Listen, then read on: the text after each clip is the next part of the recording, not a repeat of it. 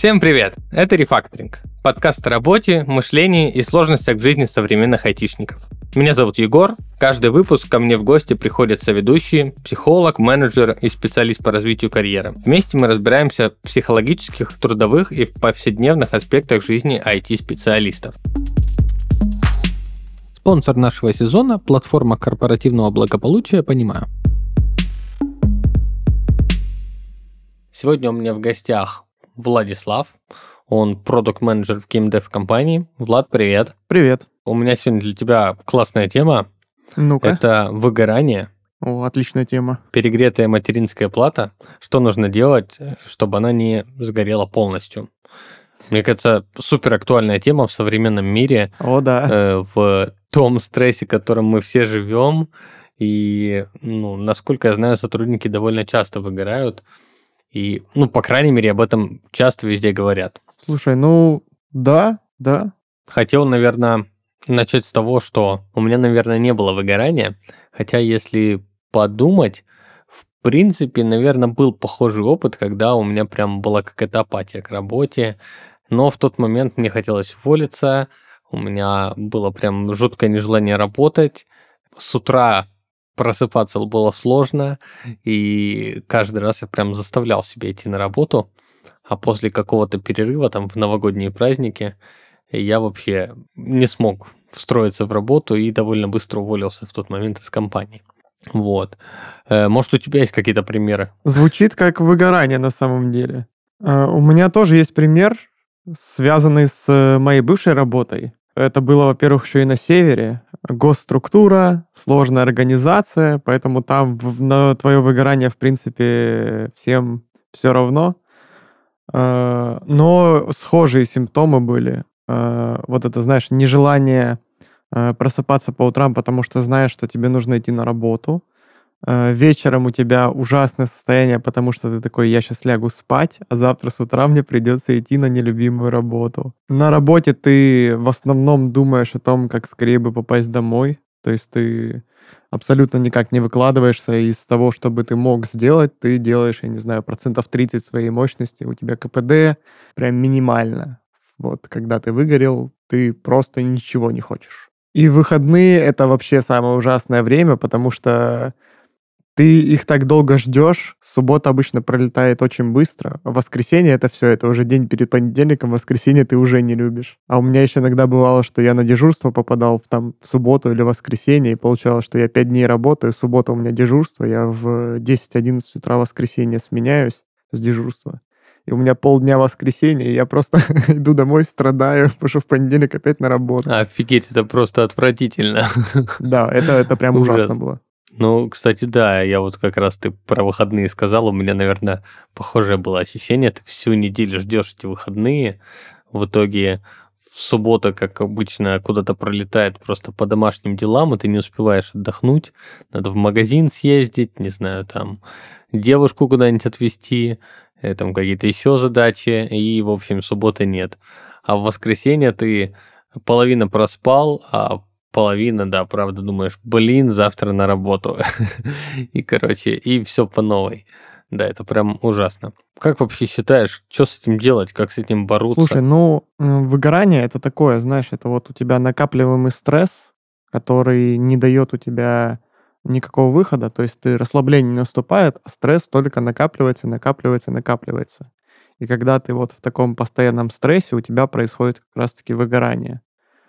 Поэтому это вот знаешь, как на, про, мы про материнку говорили, вот если на материнку постоянно высокое напряжение давать, вот знаешь, на максимальных частотах, она уже начинает так подтраивать немножечко, потом у нее что-то начинает перегорать. Вот это вот ты во время стресса, когда у тебя нет возможности отдохнуть, нет возможности как-то разгрузить голову, наступает вот такое состояние. Я с выгоранием сталкивался и считаю, что в принципе с ним можно справиться но надо знать, как и понимать, какие действия ты делаешь и для чего. Слушай, а как ты вот справлялся с выгоранием? Да на самом деле как справлялся?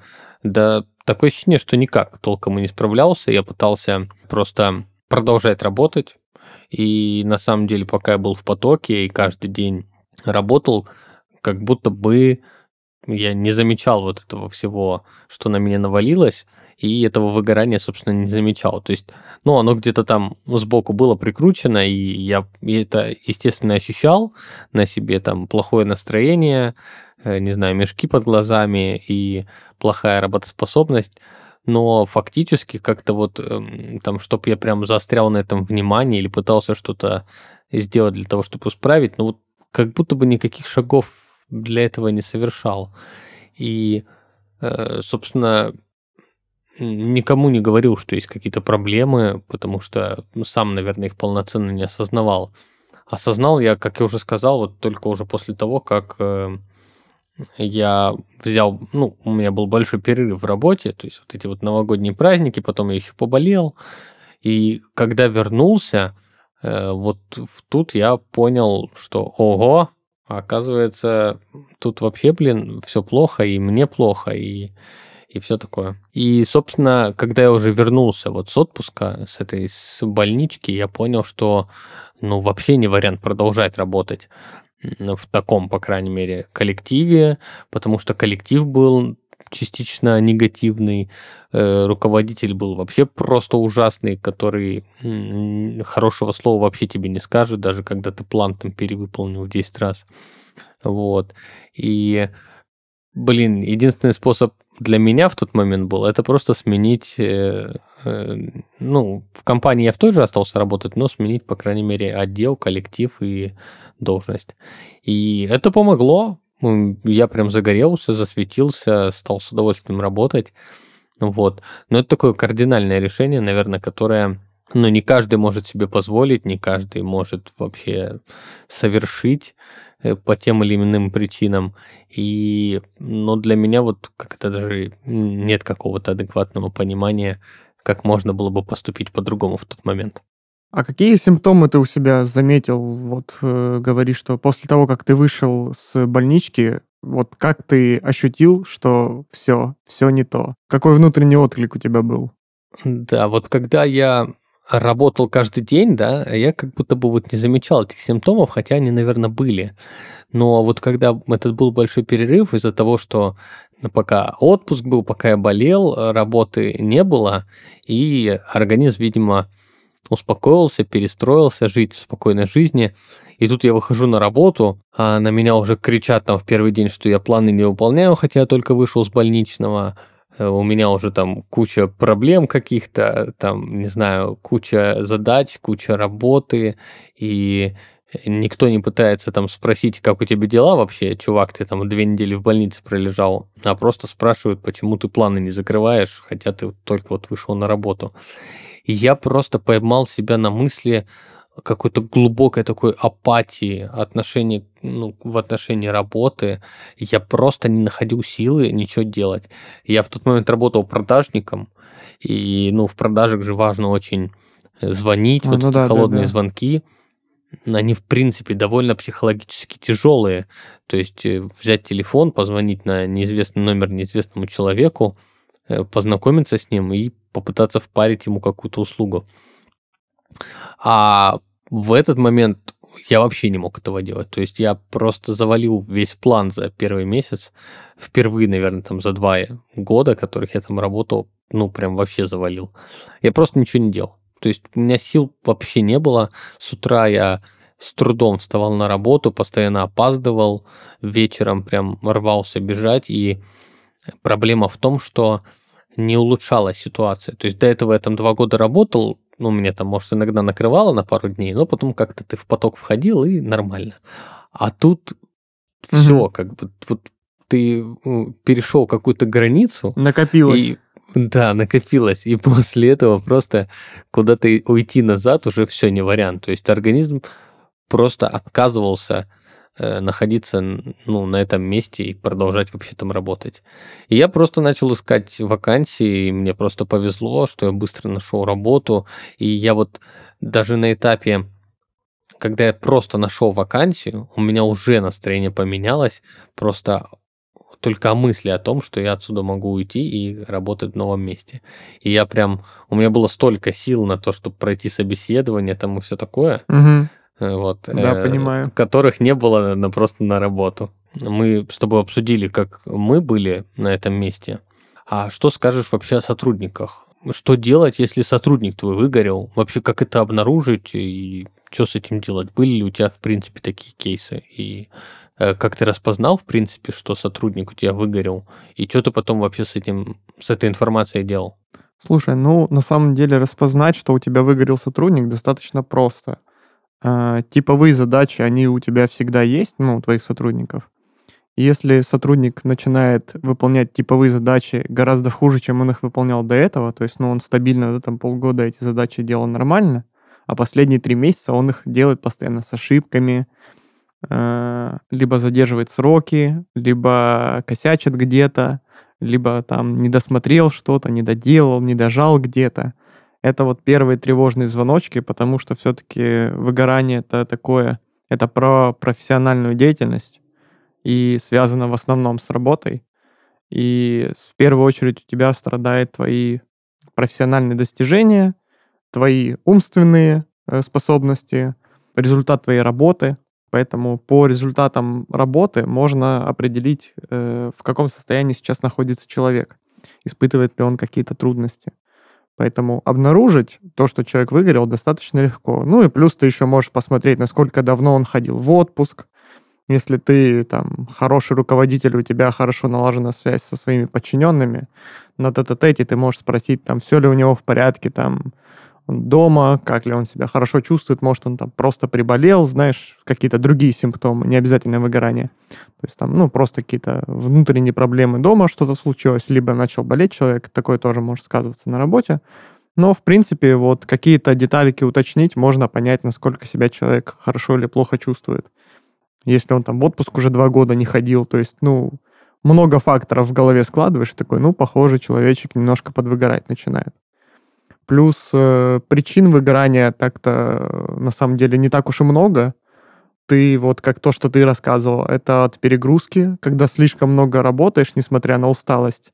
И вот у тебя был как раз-таки кейс, когда ты работал, работал, работал, и на усталость внимания не обращал. Потом у тебя было время перерыва, и организм просто понял, насколько он уже устал, и у тебя уже на уровне организма даже, видишь, отторжение пошло, что ты вышел такой, не, не могу, все, я ухожу. Да, да, я согласен. Я вот как раз хотел поспорить с тобой насчет того, что можно обнаружить тем, что хуже работу человек начал выполнять, потому что вот если рассматривать меня в данном кейсе, то до последнего момента я работу выполнял хорошо, но выгорание у меня уже было там полгода, например. То есть я не уверен, что всегда это можно вычислить вот по качеству работы, потому что, ну, типа, на автопилоте ты можешь выполнять задачи нормально, но достаточно какой-то вот маленькой искорки, как в моем случае произошло, и человек все, типа, уже ты его просто не вернешь.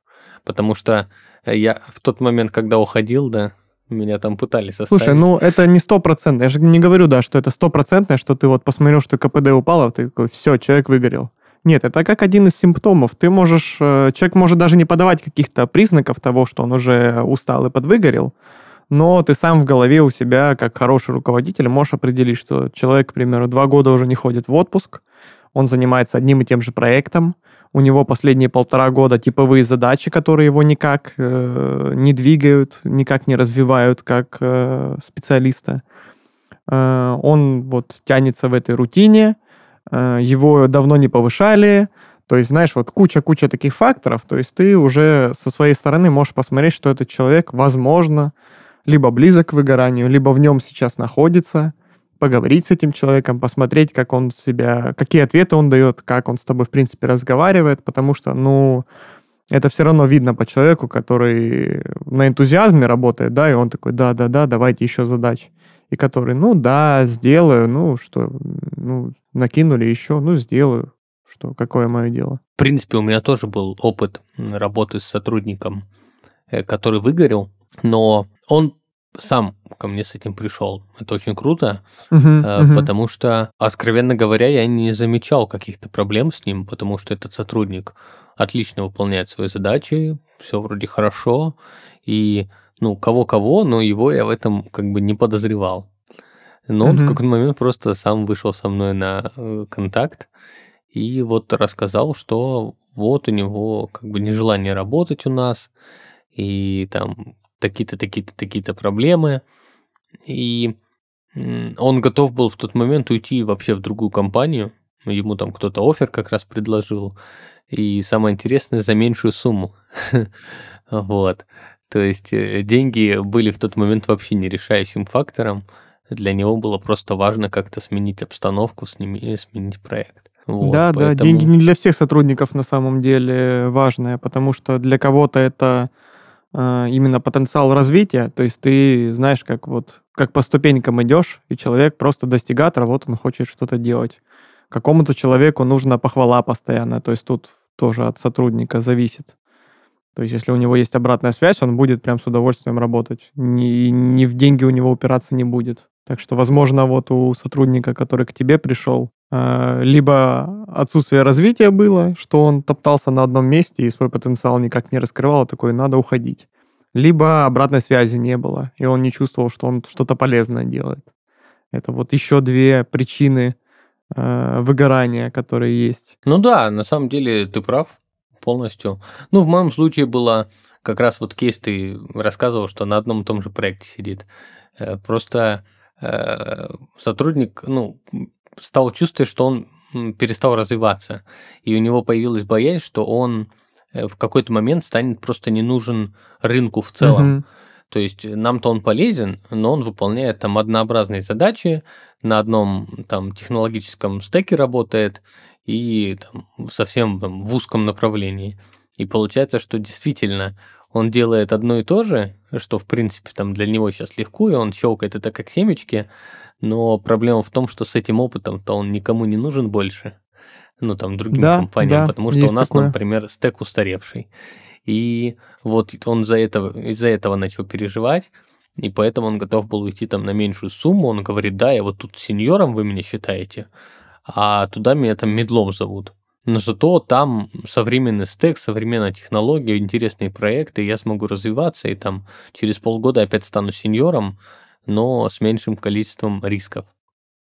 Вот, да, и, да, да, это очень тоже такая щекотливая ситуация, когда ты сидишь на должности, которая тебе релевантного опыта не дает, она вроде бы и хорошо оплачивает, у тебя вроде бы и стаж капает, но ты понимаешь, что по рынку твои знания, но они ничего не стоят. То есть они хороши в конкретной компании, потому что ты какую-то узкую специальность там делаешь, узкую, узкий спектр задач. Но по рынку ты как специалист из-за этого не развиваешься, это, то, это очень сильно может давить. У меня таких кейсов достаточно много было среди знакомых, которые там, некоторые просто там еще на уровне джунов сидели, понимали уже на уровне джунов, что они типа получают нерелевантный опыт но они хотели досидеть там условно полтора-два года, чтобы у них просто строчка в резюме была, что они два года в этой должности поработали. Ну да. Потому что на резюме... То, какие цели преследуют. Да, да, да. Ну, кстати, вот насчет денег еще я хотел вернуться. Ну, с учетом того, что разработчики-то довольно много получают, э, там, получают, например, не знаю, свои 300 тысяч рублей в месяц, и если он переходит в другую компанию даже с понижением там и начинает получать 250 тысяч рублей в месяц, а при этом он живет в какой-нибудь Сибири, вот, в деревне, э, ему и так, и так денег хватает, поэтому, да, для него приоритет вот денег уже не так важен, потому что э, я как раз работал с таким сотрудником как-то, э, ну, там у него не было кейса с выгоранием, но просто я знал, как он финансами распоряжается, то есть он такой угу. не нуждается особо в деньгах, питается обычно, одевается обычно, и он там, ну, копит эти деньги, прям там больше половины зарплаты каждый месяц откладывает, просто на что-то, он сам не знает на что, просто хочет там выйти на пенсию в 40, например. И mm-hmm, вот в таком mm-hmm. случае, да, такому человеку, наверное, как только он начинает чувствовать дискомфорт, он просто собирает свои манатки и спокойненько уходит. Кстати, этот сотрудник, про которого я сейчас говорю, он так и сделал, он уже полгода не работает. вот, сказал, хочу отдохнуть. И как бы, ну, компания в таком случае просто ничего не может предложить, если, ну, только не предложит какую-то интересную работу они всегда компания да, готова да. на это пойти. Ну, не все компании даже могут дать физически тебе интересную работу, если у них там определенный стек технологий, да, с которыми тебе необходимо работать, и определенные проекты, которые у них долгоиграющие. То есть они что-то новое не придумывают, не делают, они просто ведут свои старые проекты, потому что это дает прибыль компании. Ну и компания тебе ну, никак с этим не поможет, к сожалению. Поэтому такие кейсы тоже случаются. Ну да, потому что у компании свои приоритеты тоже могут быть, да, которые иногда не, не идут в разрез с интересами сотрудников. Увы, но такое тоже бывает. Если материнская плата перегревается, компьютер начинает зависать. В свою очередь, человек тоже может перегреваться в процессе работы, что приводит к выгоранию. Поэтому важно дать себе время остыть и разгрузить свой диспетчер задач.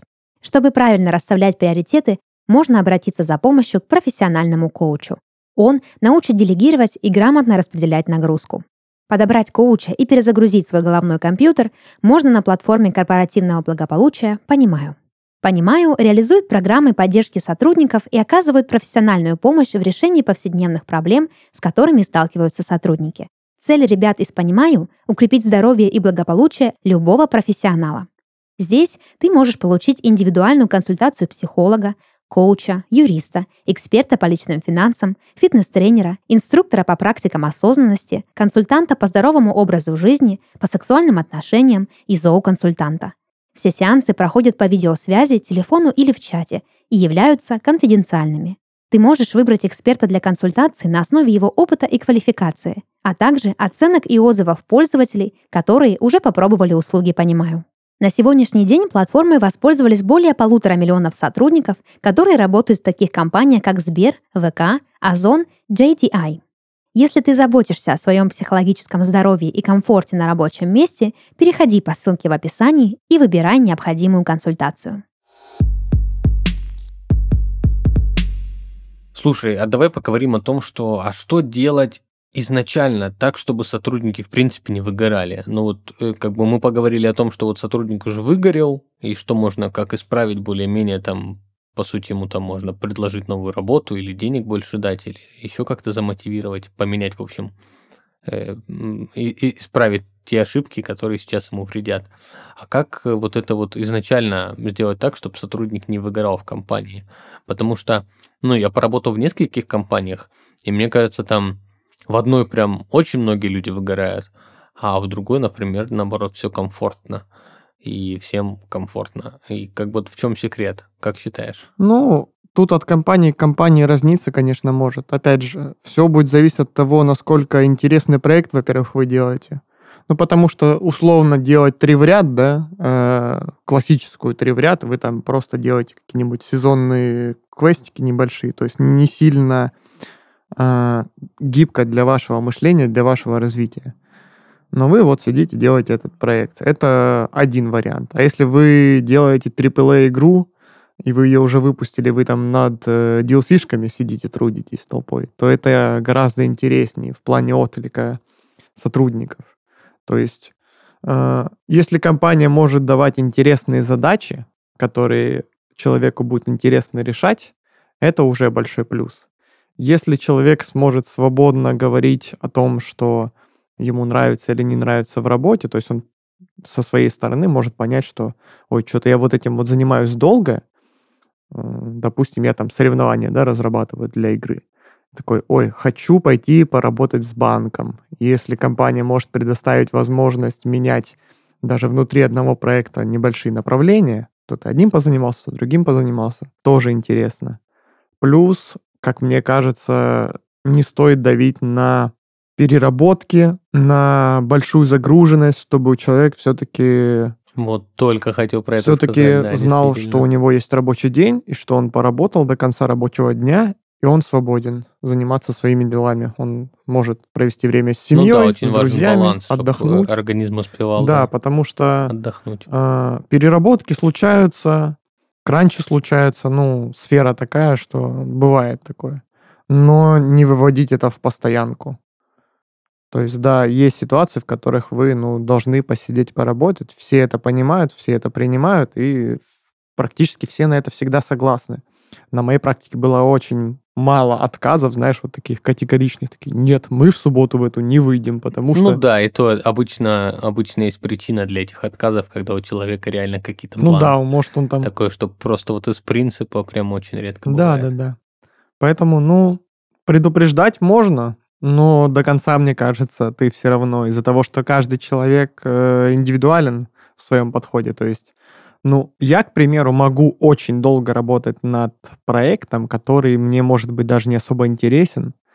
Uh, у меня в интерес к проекту упора нет, потому что я отделяю очень хорошо работу от своей жизни и понимаю, что работа это вот эта часть моей жизни. Я делаю просто то, что делаю, чтобы получить зарплату, на которую я смогу потом существовать. И есть вся остальная жизнь. То есть отдых, друзья, покушать, посмотреть сериальчики, куда-то сходить, что-то поделать. Я с этим себя прекрасно ассоциирую, поэтому, ну, видишь, мне в этом э, моменте проще, к примеру. Кому-то наоборот, кому-то э, не так важно материальная составляющего, как, как ты рассказывал, а больше важен именно интерес к проекту и к тем задачам, которые ты выполняешь. Ну да, я единственное, наверное, бы добавил э, чуть побольше про вот эти вот переработки и загрузки.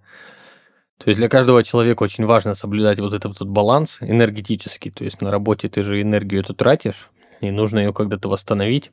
А когда тебя каждый день заставляют переработать, даже пусть там оплачивают хоть 3х эту зарплату, э, долго этого не выдержишь, э, даже если тебе там кучу денег за это дадут, ну, поработаешь ты неделю так или две, но все равно наступит вот этот вот как раз выгорание. Угу. Это вот... вот. Поэтому, да, очень важно, чтобы компания это осознавала. Это вот, знаешь, как э, отличный пример сюда подойдет вахтовики. Почему у них работа там два через два, то есть они два месяца на вахте, два месяца дома. Потому что работа очень тяжелая, очень напряжная и очень загружает тебя. И поэтому тебе нужно много времени на отдых.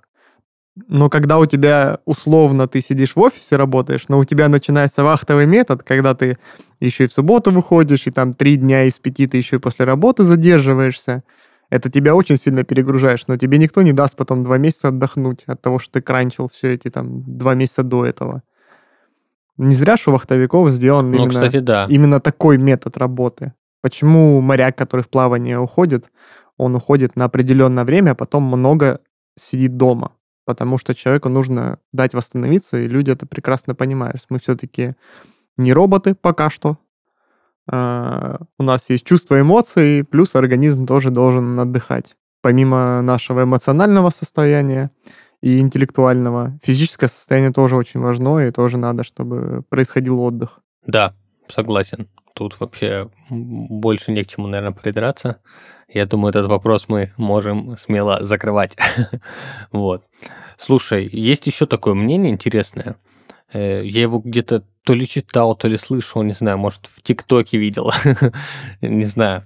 Суть в том, что э, ну, кто-то там сказал, что якобы вот в 21 веке люди вот это научились выгорать говорят об этом все такое, а якобы там э, 50 лет назад люди не выгорали и вообще не знали, что это такое, и все было прекрасно. И это чисто выдумки вот, вот этого поколения Z и там поколения, которое там рядом с Z. А раньше люди были сильнее и, и психологически, типа, и все у них было хорошо. Что ты об этом думаешь? Слушай, ну... Мне кажется, честно говоря, это смешно уже наперед. Ну, это даже не то, что смешно, это просто сейчас этот термин, видишь, такой появился, потому что Раньше, мне кажется, что выгорание было тесно, очень тесно связано с физическим трудом, потому что физического труда было гораздо больше, чем сейчас. И, э, потому что сейчас больше стало интеллектуального труда, такого э, творческого чего-то. Вот. А раньше ты просто уставал физически. Поэтому у тебя... Ты не мог это назвать выгоранием, потому что ты задолбался. Ты просто устал физически, то есть твое тело отказывало. Сейчас, ну, твое тело, в принципе, в порядке, да, ну что, ты дома сидишь, особенно сейчас, если на удаленке, да, или в офисе, ты сидишь за креслицем, и кофеек попил, и печенюшку скушал, и на обед сходил. Да, я тебя... на берегу океана работал. Вот, вот, ну, как бы, какое тебе выгорание, да, с одной стороны? Ты вон, на море смотришь каждый день, взял с утра, поплавал, покушал, поработал. Что, плохо, что ли? Не то, что человек, он в шахте работает. Но это просто немножко разные вещи, и мне кажется, что и 50 лет назад было выгорание, и 100 лет назад было выгорание, просто термина такого еще не придумали, называли как-то иначе. То ты устал, то ты еще что-то. Не знаю даже, какой термин раньше мог так использоваться. Я еще даже думаю, ну, там дело, наверное, не в термине, А, наверное, ну да, наверное, использовали какой-нибудь устал там или еще что-то, или задолбался, как ты уже сказал. Но мне кажется, еще было такое, ну, по крайней мере, там на территории СССР, э, мне кажется, было э, что-нибудь типа, да ты чё, типа, какой устал, давай работай. То есть был какой-то такой прессинг, и он был, скорее, с каким-то негативным подтекстом, что люди пристыжали и все такое, и другим приходилось просто через силу работать. Слушай, да, коллективная ответственность еще сверху к этому привязывалась очень сильно. Когда, ну, весь коллектив же работает, а ты что, отдыхать будешь? Ты что, лентяй? Общественное давление, ты сразу, ну да, пойду работать. Ну да, и по сути люди и жили меньше, и работали больше, и болели больше из-за этого. А сейчас как-то, наверное, начали, ну, какие-то современные компании там проводить э, политику э, заботы о психологическом здоровье, изучать вот это все начали. Психологи появились на территории России. Э, раньше-то, не знаю, буквально, мне кажется, 10 лет назад мы смотрели про психологов только в американских фильмах, угу. а сейчас психолог есть там у каждого третьего точно. Вот, и, наверное, да, просто люди научились это замечать и более как-то внимательно относиться к своему вот этому ментальному, наверное, это правильно сказать, здоровью. Да, да. Вот, поэтому, наверное, выгорали, но не признавали это, задавливали в себе, стыдились этого, и в итоге проблема не решалась. А, наверное, выгорали всегда, я согласен. Э, давай немножко подведем, наверное, итоги.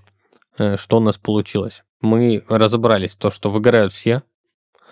Это ясно, понятно. Э, точнее, не то, что выгорают все, а выгореть может каждый. Да, да, так будет лучше. Наша задача как руководителей, наверное, обнаружить это на каком-то раннем этапе, там, посредством общения, наблюдения за человеком. Вот. А если мы сами выгораем, то, э, наверное, тоже стоит об этом как-то сказать руководителю, попытаться прояснить причину и, может быть, даже обратиться к психологу по этому поводу. Вот. И, собственно, мы решили, что выгорали всегда люди и везде, и, наверное, это не зависит от страны там или еще чего-то. Но, наверное, в каких-то компаниях поменьше выгорают, в каких-то побольше. Да. И для этого, ну, как бы важно, чтобы компания к этому внимательно просто относилась, не перегружала сотрудника и старалась о нем заботиться. Мы обсуждали, что мы делали с выгоранием. А что делать вот для сотрудника, кстати говоря, мы не обсудили. Мы можем просто проговорить, что, что в целом человеку выгорает. делать, если он чувствует, что он выгорает. Ну да, давай начну да. я. Мне хочется об этом сказать. вот. Ну, мне на самом деле кажется, что первое, что нужно делать, это просто элементарно выяснить, постараться причину. Ну, что является вот этим корнем проблемы. То есть для кого-то это однообразная работа, а для кого-то это там излишняя работа по вечерам. Вот. Если мы выясним причину, наша задача просто устранить ее. Если это однообразная работа, то постараться сотруднику дать э, возможность поучаствовать в каких-то интересных проектах, применить свои знания как-то с другой стороны. Если это перегрузка, ну тут и так понятно, что нужно попытаться сотрудникам не так сильно жертвовать каждый вечер, а давать ему время на отдых.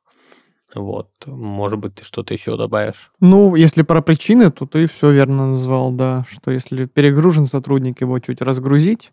Если он страдает от того, что у него однотипные задачи, дать ему другие задачи, более интересные. Э, ну и давать человеку фидбэк, если он завязан в фидбэке. То есть, если ему важна обратная связь, а он ее не получает, то есть похвалы не получает, обратной связи, то давать ему обратную связь и похвалу, если это необходимо. Ну, вообще хвалите сотрудников, это хорошая практика.